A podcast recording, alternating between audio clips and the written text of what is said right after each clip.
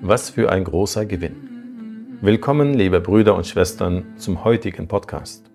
Heute möchten wir euch von einer guten Tat erzählen, die man vor dem Einschlafen tun sollte. Und ihr werdet sehen, dass sie von großem Nutzen ist. Alhamdulillahi Rabbil Alamin wa sallallahu ala Sayyidina Muhammad wa sallam. Imam al-Bukhari, Imam Muslim und Imam al-Bayhaqi überlieferten, dass Imam Ali radiallahu anhu berichtete, dass seine Ehefrau Fatima radiallahu anha, die Tochter unseres Propheten sallallahu alaihi wasallam, sich eines Tages über die Spuren an ihren Händen beklagte, die durch das Mahlen mit der Mühle entstanden waren.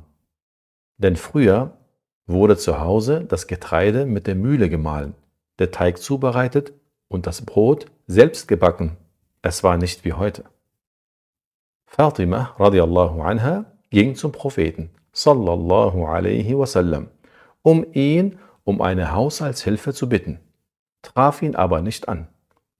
Daraufhin trug sie ihr Anliegen Aisha vor, radiallahu anha, der Ehefrau unseres Propheten sallallahu alaihi wasallam, die es später dem Propheten sallallahu alaihi wasallam mitteilte. Imam Ali berichtete weiter, dass der Prophet sallallahu alaihi wasallam zu ihnen nach Hause kam, als sie sich schon zum Schlafen hingelegt hatten.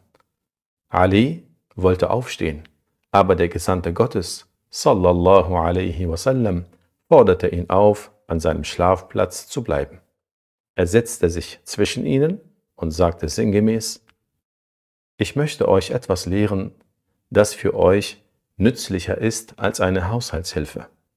Wenn ihr euch zum Schlafen legt, sagt 33 Mal Subhanallah, 33 Mal Alhamdulillah und 34 Mal Allahu Akbar. Das ist für euch nützlicher als eine Haushaltshilfe. Der Prophet sallallahu alaihi wasallam sagte dies zu ihnen, weil der Lohn im Jenseits unvergänglich und besser als das Irdische ist. Einige Gelehrte sagten, durch das Aussprechen der Worte, die der Prophet sallallahu alaihi wasallam sie lehrte, beschert Gott der Person Kraft, so dass sie in der Lage ist, mehr Arbeit zu verrichten, als eine Haushaltshilfe verrichten könnte. So lasst euch diese großartige Tat nicht entgehen. Es ist nicht einmal eine große Anstrengung nötig. Doch nur derjenige, dem Allah die Kraft dazu gibt und es ihm ermöglicht, wird es befolgen können. Möge Allah uns die Kraft und den Erfolg geben, das Gute zu tun. Er ist wahrlich der Allmächtige.